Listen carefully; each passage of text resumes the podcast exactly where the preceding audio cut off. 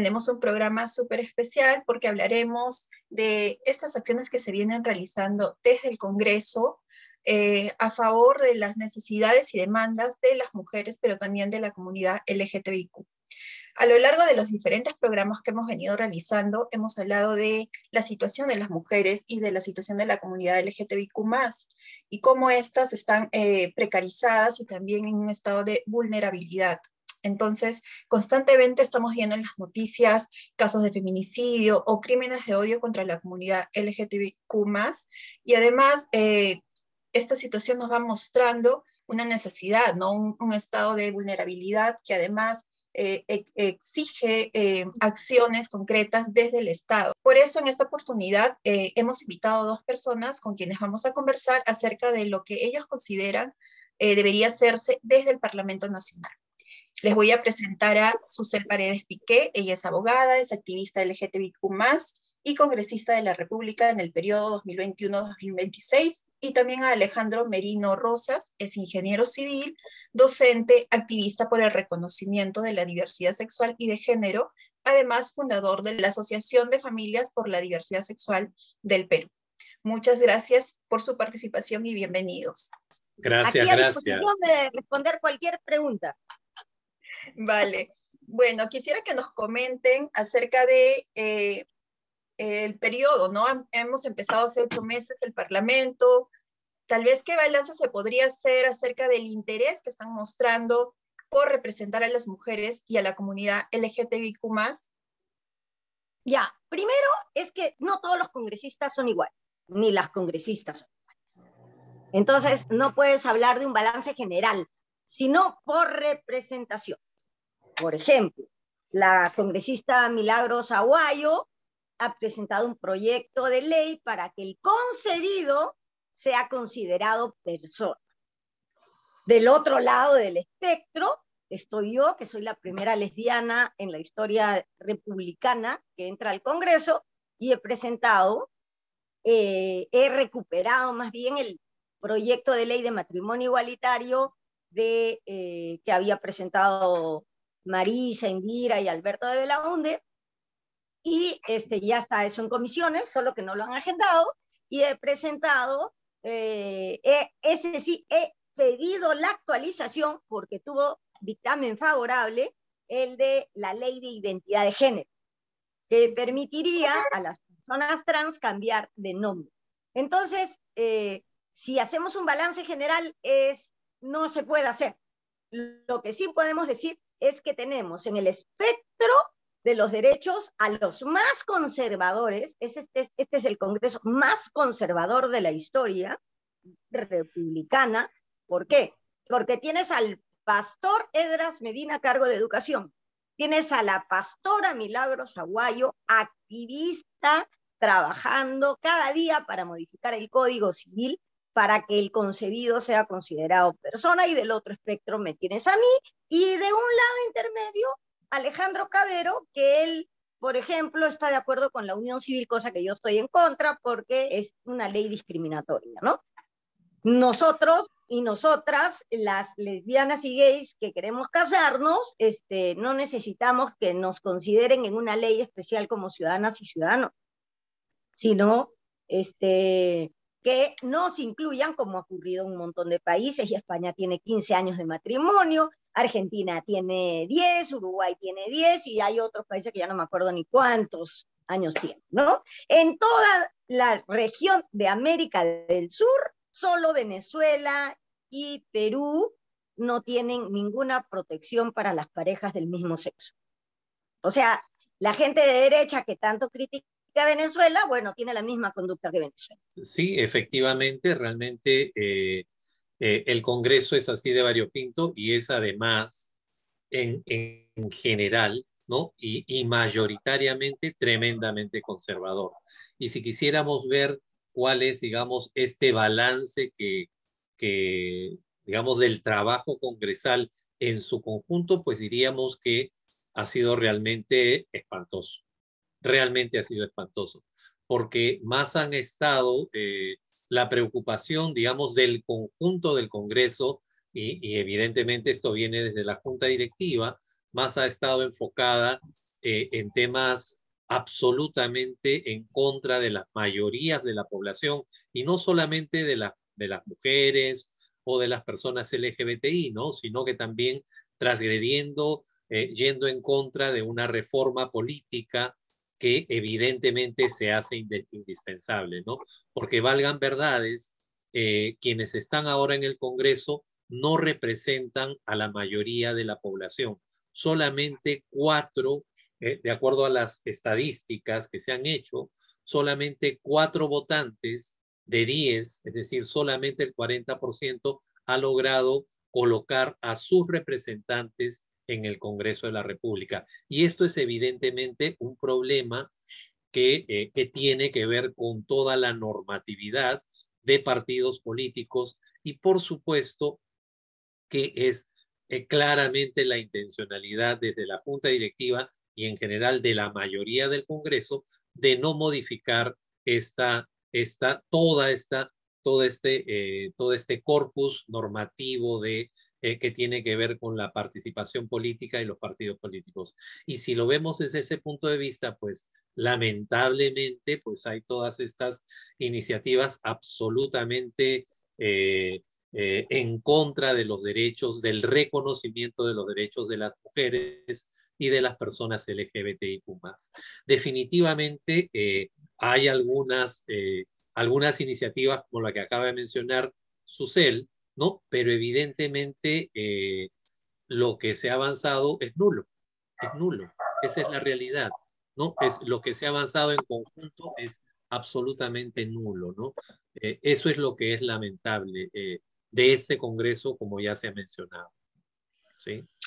Vale, gracias Alejandro. Y justo en esa línea que acaban de mencionar ambos, eh, me gustaría que me comenten, eh, de, quizás de manera más específica, eh, qué problemas tanto de la, de la comunidad LGTBIQ y de, y de nosotras las mujeres ha sido un motivo de discusión en el Congreso y cuánto de esa discusión se ha plasmado tal vez en decisiones efectivas y favorables para nosotros? Nada. Así de sencillo, ¿no? Así de, así de directo al corazón. La respuesta que ha dado Susel es tal cual, nada. O sea, eh, el proyecto de ley, por ejemplo, está en comisiones, sin embargo, este no se ha discutido, no se ha no se ha conversado, no se ha dialogado. No lo han puesto en agenda. No, lo han puesto en agenda. que se hable. Efectivamente, sí hemos visto, como bien mencionaba Suseli hace un momento, eh, tenemos el Congreso más conservador, ¿no? En los últimos años, ¿no? Y que eh, parece Con que la izquierda más conservadora en la historia de la República. Creo que hay Nunca que hacer la izquierda ha sido tan conservadora como esta. Esta izquierda de Perú Libre a la izquierda progresista la ha destruido. Solo Sendero le hizo tanto daño a la izquierda progresista como le ha hecho daño este Perú Libre. Para que gane algún partido como Nuevo Perú o como Juntos por el Perú, van a pasar por lo menos 20 años. Ya el Perú se polarizó y las mayorías son conservadoras. Las mayorías representadas en el Parlamento son conservadores. Quienes representamos a las minorías y en carne propia, porque ayer, por ejemplo, yo pedí que a las motorizadas se les dé la palabra en una próxima reunión para el tema de las motorizadas de delivery. Y un congresista de Acción Popular me dice, esto no tiene nada que ver ni con género ni con orientación sexual. Y yo digo, quiero la palabra por alusión. Me dice, ¿por qué por alusión? porque la única lesbiana pública soy yo y estamos hablando de mujeres y de orientación sexual. Entonces, señora, ¿a quién se refiere? A mí nomás, pues. Y entonces, este, ¿y eso era por qué? Porque decía que no era necesario escuchar a las mujeres motorizadas. Acción popular, no te estoy hablando de renovación popular. Eh, yo quiero señalar que, eh, bueno, además, Susel siempre se ha nombrado como una mujer de izquierda, y es cierto, la izquierda más conservadora y la derecha más conservadora están en eh, el conservadurismo finalmente de derecha y de izquierda está lamentablemente mayoritariamente en el Congreso. Y todo Han tomado el Congreso por asalto, educación, salud, este, educación, salud, justicia. Han tomado esas comisiones. El conservadurismo está ahí enquistado. Esa es la, esa es la realidad. Y son conservadurismos de derecha y conservadurismos de izquierda. Evidentemente, eh, hay personas de izquierda que evidentemente que no tienen esta visión. Que no tienen esta visión. Exactamente, ¿no? Por eso, a esa izquierda de Ruth, de Sigrid, ¿no? Este, eh, la tienen arrinconada. Y es por eso que la respuesta a la segunda pregunta es, no han hecho absolutamente nada porque no se ha, no se ha dialogado y tampoco se permite el diálogo sobre estos temas. Esa es la realidad. No ha habido discusión siquiera, porque lo peor, ok, ya discutamos, hablamos, no, hablemos, nada, nada. no lo ponen en la agenda, no lo ponen, yo cartas. Seguiremos mandando Exactamente. Exactamente, ¿no? Eh, precisamente me han respondido la, la, siguiente interrogante que tenía acerca de estas posturas y, y, corrientes que se están ubicando, ¿no? En el Congreso respecto a temas de género y como ustedes mencionan, hay un conservadurismo muy particular también, ¿no? Desde una izquierda eh, un poco más a la izquierda de la izquierda, ¿no? Eh, y también por el otro lado, ¿no? Los, los, partidos de derecha también eh, son ultraconservadores, entonces tenemos... Pero eso no llama la atención, pues, compañera, eso no llama la atención. Lo que llama la atención es que la izquierda, que siempre ha, ha tenido la agenda este, progresista, esta vez vote juntos, siempre en educación, votan juntos. Esa comisión que lidera el, el pastor Edras Medina, y votan juntos. Por eso yo le digo acción a, Fuerza Popular, ustedes no son oposición. Ustedes cogobiernan porque votan junto con Perú Libre todo el tiempo. Correcto. Eh, sí, Susel, eh, coincido totalmente contigo en ese aspecto. Eh, sin embargo, a pesar de estas, de esta mayoría ¿no? conservadora, tanto de, ambos lados y en los diferentes partidos políticos, ¿existe algún grupo de congresistas tal vez que represente o esté encaminado a representar efectivamente a los movimientos de mujeres, pero también al colectivo LGTBIQ+. Ah, bueno, sé que tú estás como primera eh, representante dentro del Congreso, pero en las otras bancadas. Bueno, Ruth Luque, definitivamente hemos conformado un bloque por la igualdad, donde están Ruth, eh, Sigrid, Flor Pablo, este, algunas congresistas de Alianza para el Progreso, algunas de Acción Popular. Entonces, desde ese espacio del bloque por la igualdad de género, inclusive hay varones, está Anderson, Carlos Anderson, este, desde ese bloque hacemos algunas actividades interpartidarias, buscando eh, aliados en, digamos, en, en lo que llaman centro, ¿no? Que para mí no es centro, para mí centro somos este, el Partido Morado, los otros no son centro, porque en realidad son, este, ¿cómo se dice? Móviles. Alejandro. Eh, a ver, si bien es cierto, eh, como lo ha señalado Susel, hay, hay algunas, eh, hay esta iniciativa que me parece valiosa y que bien que exista, pero lamentablemente el accionar de, este grupo es tremendamente limitado, ¿no? Y, evidentemente hay todo un conservadurismo que es aplastante. Esa es la realidad. Ahora, ¿qué se puede hacer al respecto? Eh, finalmente, también el tema del juego político es, es, es, eso, lamentablemente el tema de las negociaciones. Pero lo cierto es que el conservadurismo es absolutamente aplastante de derecha y evidentemente también de izquierda. No hay, no hay, eh, hay un conservadurismo de izquierda y un conservadurismo de derecha que son absolutamente eh, irracionales y evidentemente antiderechos, antiderechos, ¿no? Y esto se plasma en una serie de acciones y además es un Congreso de los más ineficientes que ha habido en toda la historia de la República. ¿Por qué? Porque si vemos ¿Qué es lo que han hecho en estos ocho meses? O sea, qué normas se han dado, qué, normas se han aprobado, qué es lo que se ha avanzado en pro de, del desarrollo de la población, en pro del reconocimiento de derechos, prácticamente nada. Por el contrario, hay una serie de retrocesos y por supuesto de, normas y de leyes que, que realmente son, discúlpenme, pero en algunos casos poco menos que un chiste, ¿no? Poco menos que un chiste. Y, prepárense, porque yo creo que en el Pleno ese proyecto de modificación del Código Civil puede pasar. Y entonces este, los fetos van a ser personas. O sea, váyanse preparando. Ahora, ¿qué ocurre?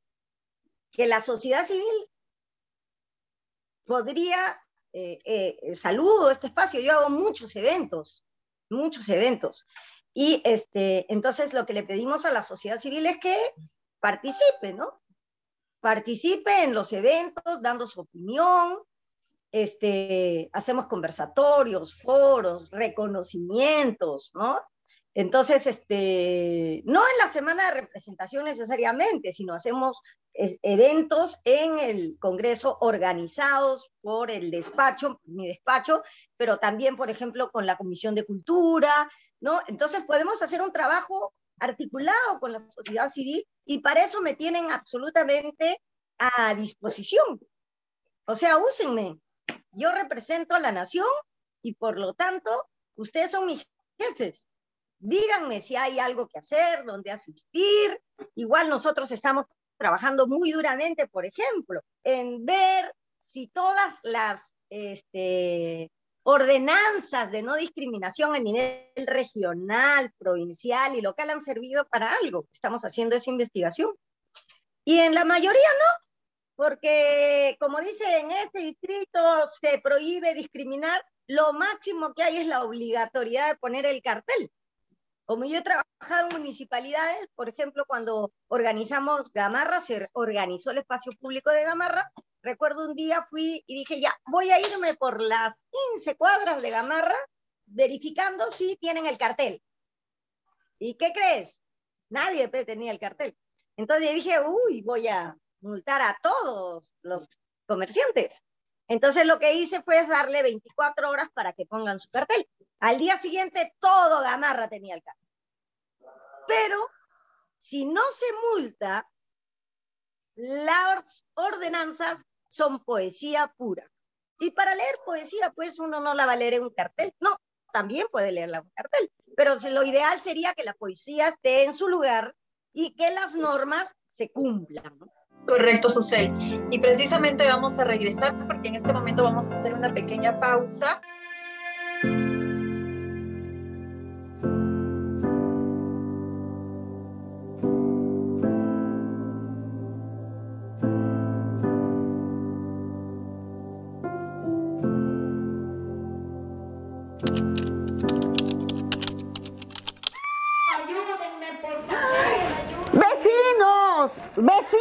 ¡Alerta, por favor, todos! Oye, algo está pasando. ¿Qué? Sí, una persona está siendo maltratada. Basta, no podemos permitir la violencia.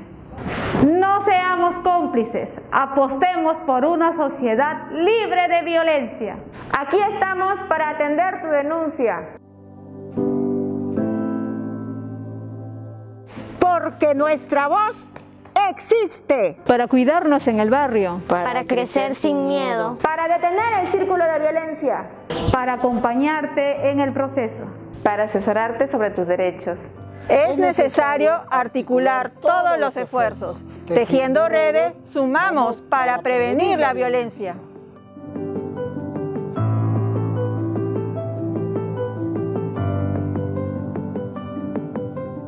Eh, bueno, retomamos el programa. Estamos con Alejandro y Susel conversando acerca de eh, cómo estamos por el Congreso, qué se está haciendo eh, en beneficio de las demandas y necesidades de las mujeres y la comunidad LGTBIQ.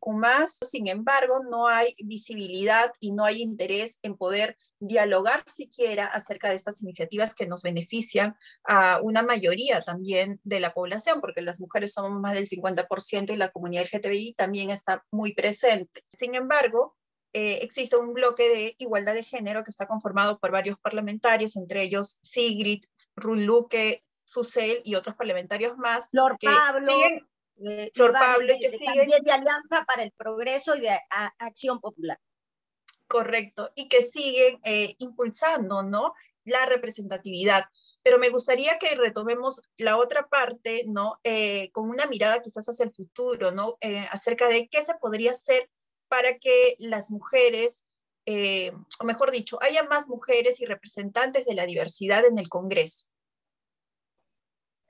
Yo diría que dos medidas. La, que sería más efectiva es que salgan del closet todos los que están y al toque se sube el porcentaje. ayer, por ejemplo, cuando yo dije por alusión, y me, me dice una congresista, pero tú no eres la única. Bueno, le digo que soy la única valiente que lo ha dicho. ¿Dónde está la otra? Entonces, no dicen, pues. Si, si, si, salieran del, si salieran del closet, subiría un poquito el porcentaje. Ahora solo Alejandro Cabero y yo. Pero este, yo creo que eh, es muy importante la participación política de la comunidad en los partidos si la comunidad participa en la política y persistentemente, ¿no? Sin aburrirse, o sea, resistiendo todo lo que hay que resistir, este, vamos a tener mayor representación. Ya vienen las elecciones en octubre, entonces la, la comunidad debe volcarse a, a, ese proceso para tener un espacio como eh, para las regidurías distritales, provinciales eh, y para ser consejeros y consejeras regionales. Pero para eso se necesita pues alguien que desde el partido se meche o la, la propia comunidad se meche para estar presente. Entonces, este, ahí lo que necesitamos es este, persistir, persistir. Eh, yo lo que creo es que el deterioro eh, de la política, el deterioro tanto del Ejecutivo como del Congreso, eh, requiere realmente eh, cambios, no cambios, o sea, no parches, no se requiere parches. Realmente lo que considero es que el deterioro político del país ha llegado a tal nivel que definitivamente se requieren cambios muy drásticos, cambios que definitivamente considero deben surgir desde la calle. Y me estoy refiriendo a procesos que, que no son tan lejanos. ¿no? En noviembre del año 2020, por ejemplo, hubo todo un proceso que, eh, que cambió y que sacó al conservadurismo, valgan verdades, sacó al conservadurismo del Ejecutivo, ¿no? Ese proceso que fueron las marchas que, que se trajeron abajo, ese, esa presidencia espuria, esa presidencia evidentemente ilegal, ¿no? Eh, evidentemente fueron el resultado de una acción ciudadana que cambió las cosas. Y, creo yo que eso, desde mi punto de vista, va a ser una de las alternativas que se tiene que buscar. O sea, es que la acción ciudadana tiene que definitivamente tomar partido, ¿no? Eh, muchas veces, eh, y, recordemos, no fue una acción ciudadana convocada por fulana, por fulano, por tal partido o por tal otro. No, no fue una acción ciudadana que, que provino de, determinadas cabezas iluminadas o, o determinadas jerarquías de poder, de poder, ¿no? Sencillamente fue una acción ciudadana a la cual se fueron sumando jóvenes, eh, mujeres, personas LGBTI, personas en general ¿no? De diversas, con diversas causas, con diversas, eh, con diversas, diversos intereses, pero que tenían como objetivo fundamental, ¿no? Bloquear a, a, tanta, a tanta, este, eh, a tanto dinosaurio que estaba eh, enquistado en esos espacios de poder. Eso es lo, eso es lo que, esa es la salida que yo veo. Y evidentemente considero que esto debería llevar a una, eh, no lo sé, eh, a pensar una refundación en la que haya una representación evidentemente eh, paritaria, una representación de las diversas, digamos, de las diversas poblaciones que han sido históricamente olvidadas ¿no? en nuestro país. Y no es una experiencia lejana, o sea, en el sur, en Chile, se, se ha dado este tipo de, se está dando este tipo de, de, de acciones ciudadanas y realmente creo que es lo necesario en nuestra sociedad, porque lo que estamos viviendo no va más, eso es lo real, no va más.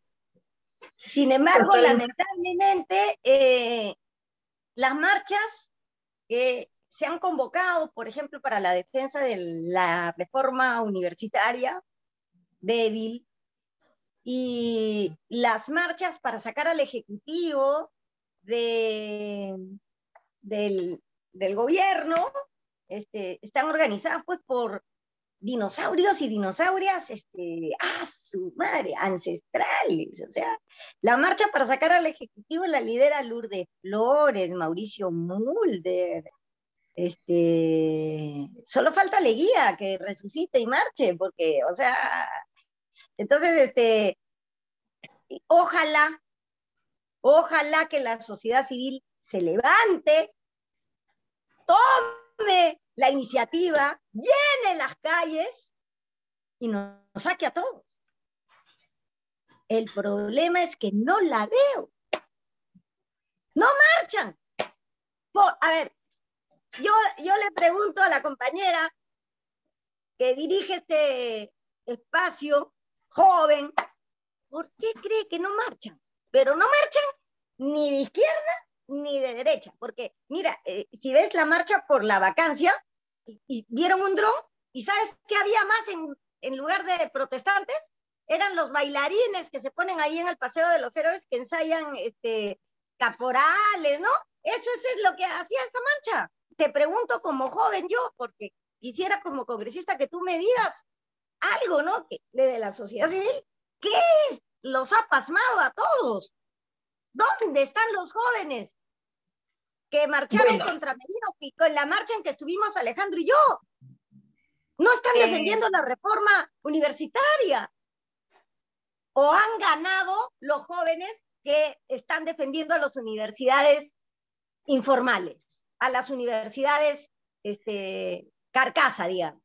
¿Qué, ¿Qué está pasando? Tal vez podemos intercambiar las ideas. Claro que sí, claro que sí, sucede. Mira, particularmente a mí me llama mucho la atención eh, la generación que viene protestando a favor de la vacancia, ¿no? Son los boomers, son, ¿no? Eh, particularmente hay un perfil que eh, vienen este, marchando a favor de ello y no se ven precisamente al, a la otra generación, ¿no? Quizás a los millennials o a los más jóvenes. También pienso que el hecho de toda esta campaña que se hizo eh, durante las elecciones ¿no? entre el presidente Castillo y Keiko Fujimori, eh, ha dejado bastante agotados porque ha sido una lucha eh, muy tremenda, ¿no? muy fuerte contra el negacionismo, contra discursos discriminadores, racistas, clasistas. Entonces, a mí me parece que hay un agotamiento, no ha habido un agotamiento durante toda esta campaña que ha sido eh, hace muy pocos meses, ¿no?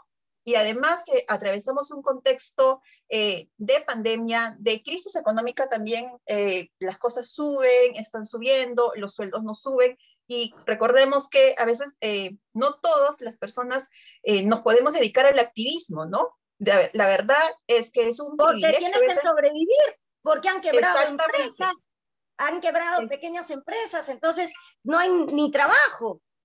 Entonces, claro, un joven que va a decir, ¿sabes qué? Tengo que ir a hacer mi delivery porque este, si no, como como mañana. Exactamente. Entonces, eh, muy pocas personas accedemos tal vez a un trabajo formal también, ¿no?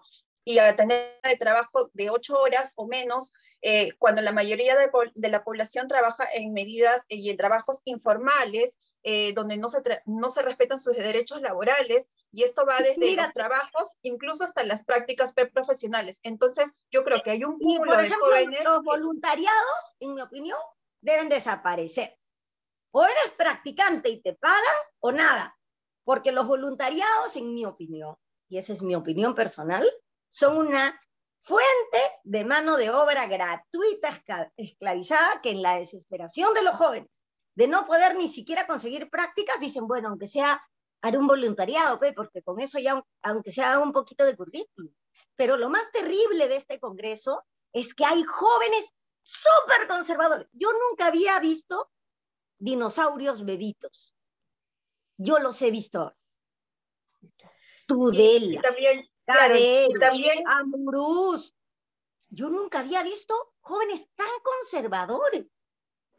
Estoy también, uh, sí, sucede. Y también por otro lado. De los, de los beneficios laborales, laborales de los propios jóvenes que no quieren reconocerle los derechos laborales a los delivery.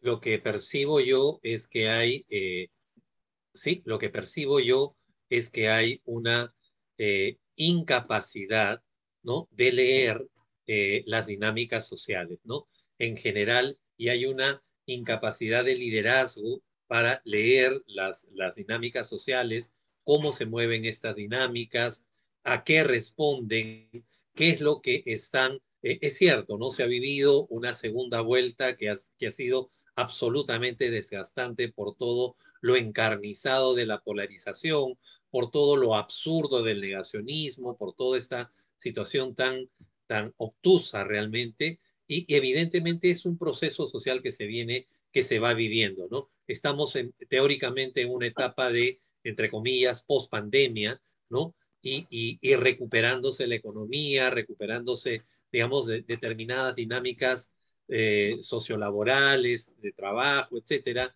Y evidentemente hay otros, otros leitmotiv en, en el afán de las personas, ¿no? De la gran mayoría.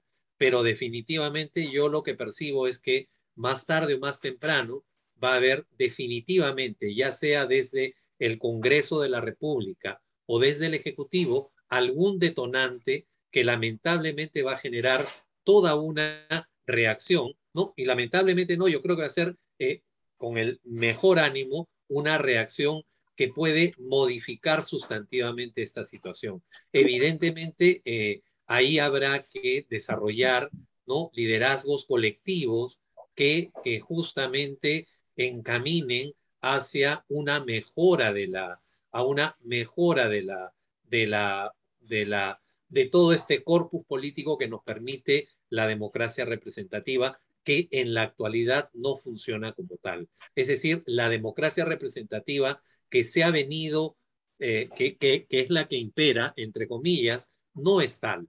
Entonces, esa es una la que, la que tenemos actualmente es una democracia no representativa. Esa es la realidad.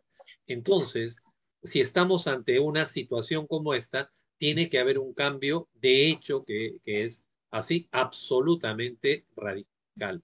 Creo que va por ahí. Y la, la acción radical tiene que venir fundamentalmente de las calles. Y el detonante, más tarde o más temprano, va a surgir, sea del Congreso o sea del Ejecutivo. Esa es la lectura que tengo.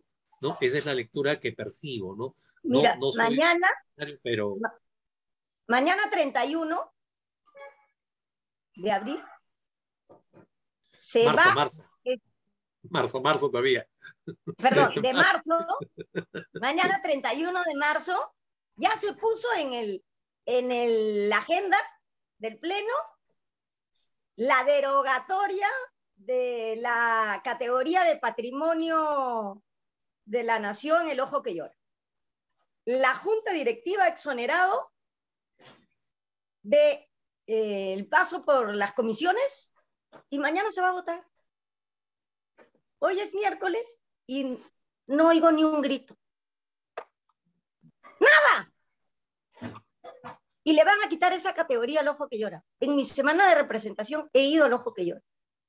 He estado con familiares, ¿no? Con la organización a cargo de, cuidar precisamente para rendir homenaje a este espacio donde están las víctimas del conflicto armado interno. Y ahora, mañana se va a votar y de repente gana, de repente gana. Eh, este, nosotros hemos sacado, el Partido Morado, un comunicado, ¿no? Este, porque van a derogar, voy a decir en concreto, la resolución viceministerial 018 del 2022 del Viceministerio de Producción e Industrias Culturales del Ministerio de Cultura, que este, eh, declaró Patrimonio Cultural de la Nación el ojo que llora. Y nadie dice nada en la sociedad civil. Solo Gisela Ortiz, desesperada, nos ha contactado y efectivamente vimos que lo habían exonerado de comisiones en junta de portavoces. Una persona. Entonces yo vuelvo a preguntarme qué pasa en la sociedad civil que la capacidad de indignación se ha adormecido. Correcto, eh, Susel, sí, coincido también contigo en ese aspecto. Y si bien eh, entiendo que a los congresistas también les corresponde estar conectado con las personas a quienes representan o las comunidades y colectivos a quienes representan, pero también eh, quisiera que me comenten acerca de qué se podría hacer desde la sociedad eh, para que el Congreso esté más conectado con la agenda de las mujeres y de la comunidad LGTBIQ eh, bueno, lo cierto es... Adelante, Alejandro. Sí, sí, disculpa, Susel. Lo que quería comentar es que eh, lo cierto es que eh, hace dos días, realmente no sé hace cuántos, dos o tres días, hubo la, este tema de la moción de vacancia en el Congreso, ¿no? Y, y creo que la moción de vacancia sencillamente captó probablemente mucho menos atención que lo que sucedió en la entrega del Oscar. ¿sí? Eh, el tema de la moción de vacancia y todas las broncas que hubo eh, alrededor de la discusión, pues fueron, digamos, pasaron poco menos que desapercibidas, ¿no? Por la sociedad civil.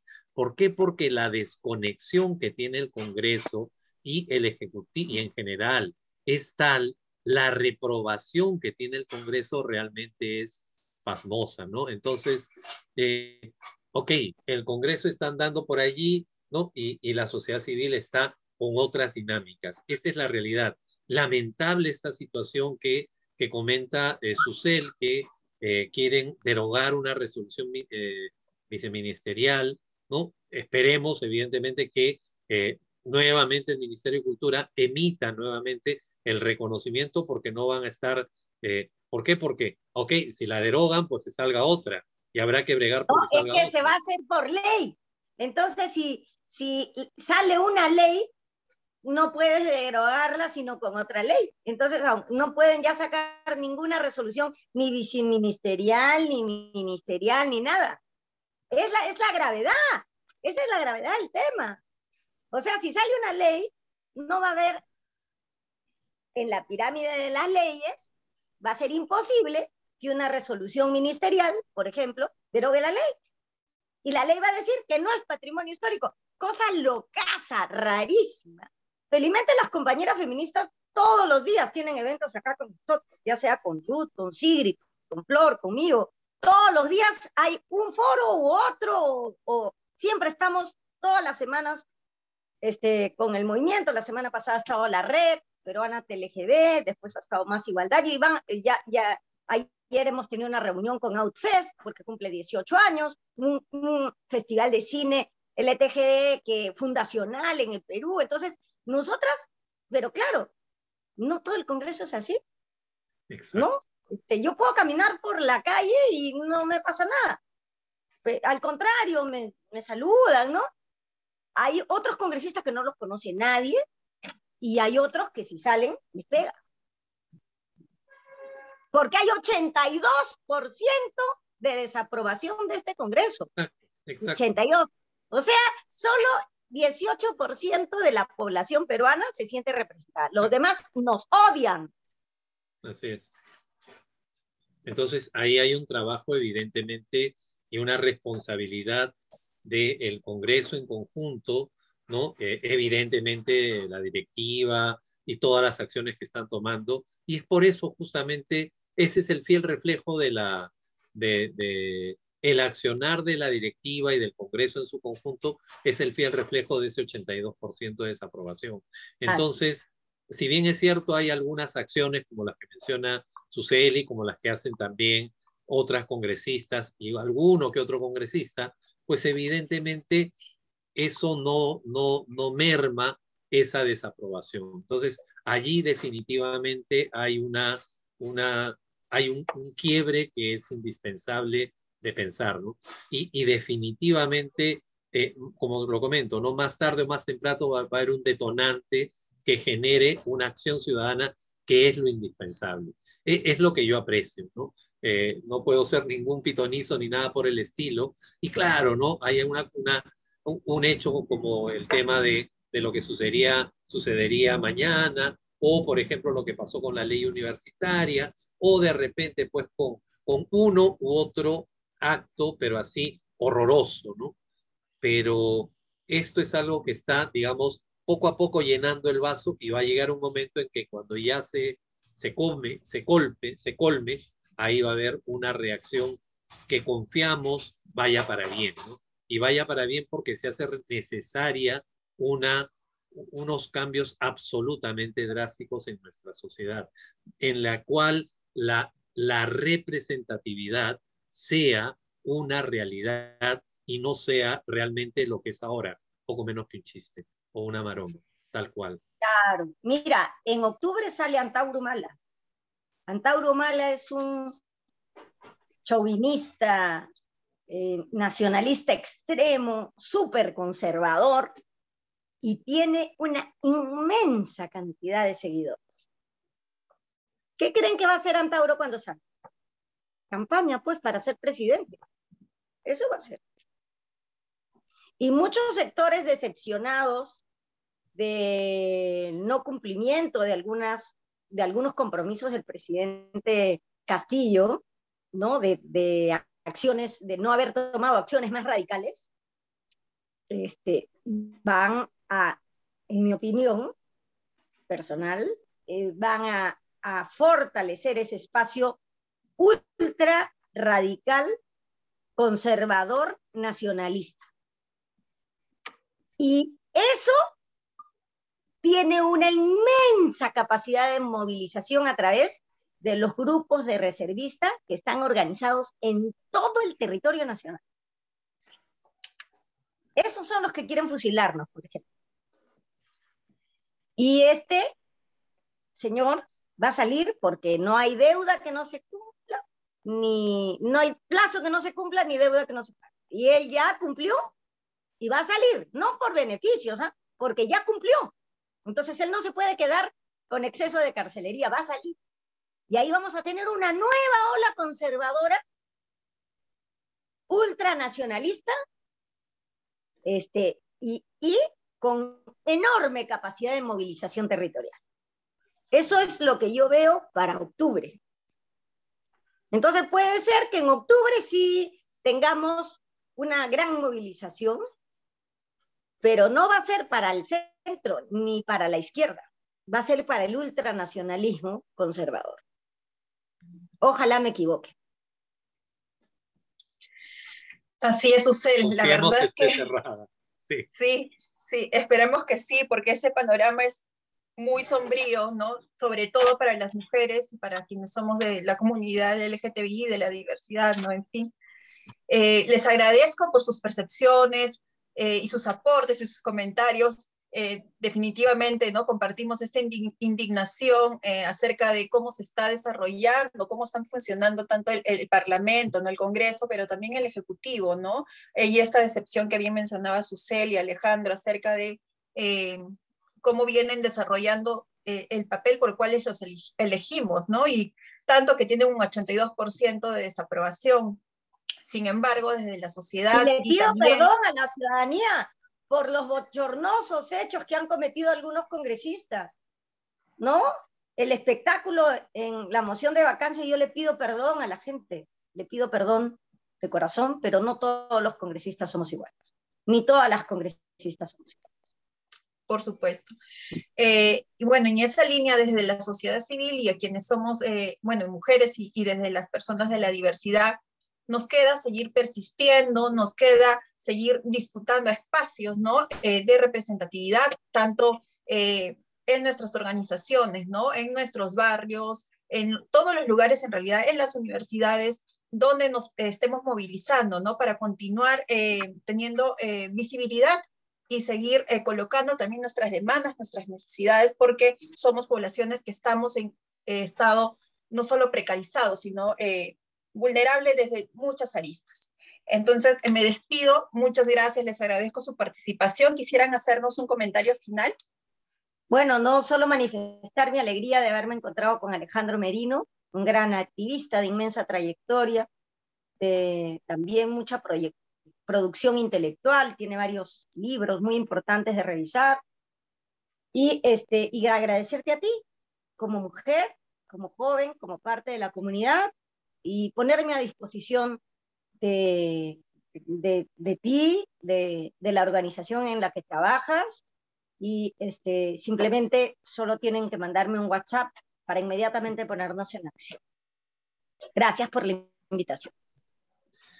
Eh, muchas gracias, Carmen. Eh, realmente se requiere espacios como estos. Un gusto, Susel, también habernos visto. Estamos en la brega, estamos en la lucha y, por supuesto, comentarles, como siempre suelo decir, que eh, yo soy voluntario, porque soy voluntario hago trabajo de voluntariado en la Asociación de Familias por la Diversidad Sexual Perú, que es una organización de madres, padres y eh, familiares de personas LGBTI que lo que hacen justamente es compartir lo que aprendieron hace mucho, ¿no?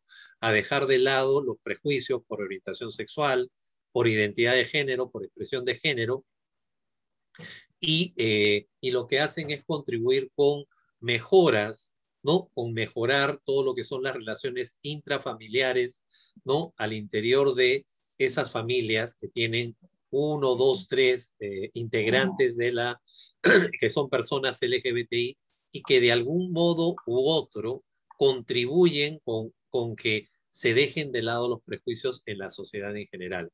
También quiero señalar que, eh, por ejemplo, la ley de identidad de género, que, que tuvo el voto eh, digamos, el voto de la Comisión de, eh, de Familia, y cierto, en el, en el Congreso pasado, las madres estuvieron allí, digamos, conversando, dialogando con congresistas para que voten a favor y de algún modo u otro contribuyeron conjuntamente con las activistas y los activistas trans y les activistas trans contribuyeron para que lograr ese, ese dictamen a favor de la Comisión de, de Mujer y Familia del Congreso pasado. Enhorabuena que se esté, eh, digamos, eh, nuevamente. Actualizando, se ha actualizado, lo hemos recogido, porque, porque ese trabajo que hicieron ustedes no se puede quedar en nada. Entonces, en vez de presentar uno nuevo, lo que hemos hecho es actualizar, porque el trabajo que hicieron es como de año y medio de incidencia política. Entonces, yo lo que te podría pedir, Alejandro, es, eh, voy a comunicarme formalmente con la Asociación de Familias Diversas para este, eh, generar un nuevo espacio para que se encuentren con los nuevos congresistas, porque este, seguramente eh, vamos a necesitar que este, es, ese trabajo. Entonces, este, formalmente vamos a invitar a un foro para organizarlo el despacho con la asociación y así este, podamos escuchar a las madres, a los padres y a, los, a las les familiares, eh, si, si, nos lo permite. Claro que sí. Eh, de hecho, que las madres siempre están eh, bregando por reconocimiento e igualdad de derechos para sus hijos, hijas e hijas, definitivamente, ¿no? Y, y ahí apoyándoles porque es lo que considero que, que tiene mucha fuerza, ¿no? Finalmente, el amor vence los prejuicios, deja de lado los prejuicios y eso es una de las, de las armas más poderosas que, que tenemos como personas LGBTI. ¿Ok? Encantado. Vale, muchas gracias Alejandro este, y Susel. De hecho, eh, también nos gusta hacer este espacio, ¿no? De encuentro también, ¿no? Para seguir bueno, sumando mira, motivado un, un, que sea un evento. O sea, tu programa ha tenido un producto. Bien, eso nos pone realmente muy felices también. Bueno, sería súper si lo pueden, si lo pueden retransmitir, sería súper bacán, ¿no? El evento que se genere. Claro, claro, que sí. Claro. Claro que sí, vamos a estar con, con, con, con la voz también. Como copa. ¿Qué te parece? Excelente, la verdad que nosotros desde acá vamos a seguir retransmitiendo, rebotando también, ¿no? Porque son eh, realmente temas que nos interesan muchísimo y además eh, que son súper importantes abordar, ¿no? Porque si bien desde el Parlamento hay muchas dificultades, muchos obstáculos, ¿no? Por el mismo conservadurismo que se, que se presenta ahí, eh, sin embargo, no nos podemos quedar quietos ni inactivos, ¿no? Hay que continuar bregando, como bien decía Alejandro, por nuestros derechos. Y bueno, con esto le voy a dar fin al programa de hoy. Esperamos que toda esta información que hemos compartido sea de utilidad, sobre todo para las mujeres, niñas y adolescentes y personas de la diversidad del Agustino, pero también desde los otros distritos, desde donde nos, desde escuchan. Y también, eh, bueno, les vamos a recordar que estamos en las diferentes plataformas de redes sociales que van a aparecer aquí abajo en la cajita de descripción. Y eh, bueno, nos vemos muy pronto. Muchas gracias.